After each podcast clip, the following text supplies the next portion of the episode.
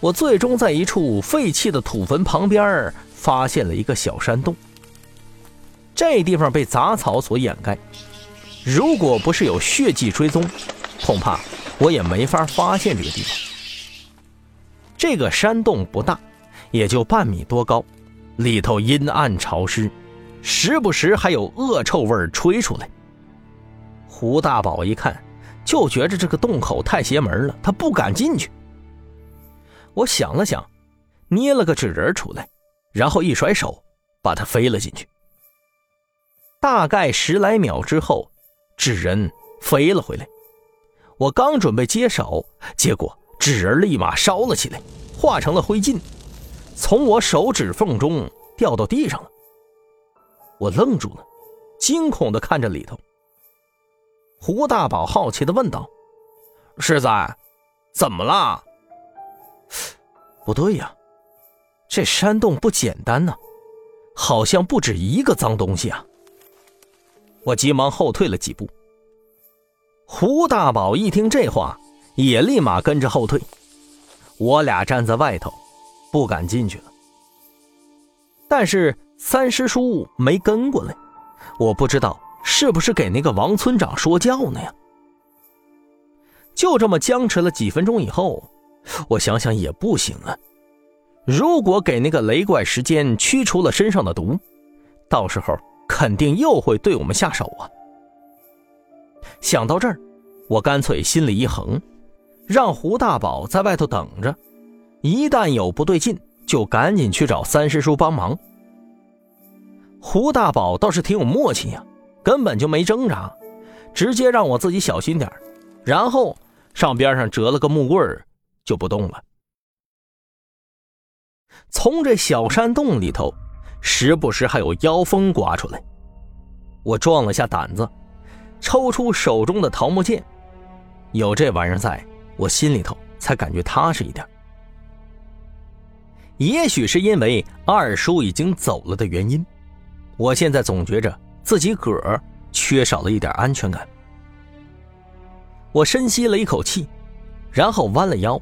进到山洞里头，地面上到处都是淤泥和积水，还有不少的老鼠和动物尸体，混合在一起，这臭味简直让人上头啊！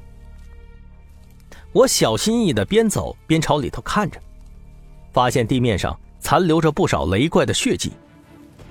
我在想，这家伙应该躲在最里头了。走了没一会儿，眼前突然豁然开朗。当我看清楚山洞里头这一幕的时候，彻底突然呆住了。只见山洞的地面上躺着大量的白骨，堆积在一起，就和小山似的。这他娘的，得多少人呢？我数了数，约摸着得有数百人左右。他们将整个山洞都覆盖了一大半了。那只雷怪就趴在白骨跟前儿。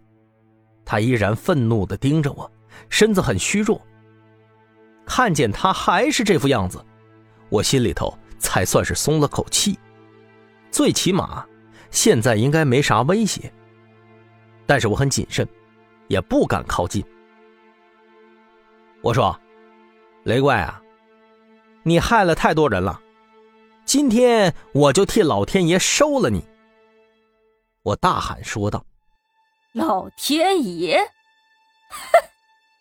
这世上还没有人能制服我。雷怪很是不屑，起身挪了一下身子。知道我为什么叫雷怪吗？因为老天爷劈了我一下，硬是让我提早有了灵智。我被雷怪这个说法给说懵了，咋可能还有这么一招呢？我摇摇头。说道：“你净瞎说！如果真是这样，那你应该知恩图报才对呀。但是你却在那吸人血，还堆积了如此多的人骨头，血债太多了吧？”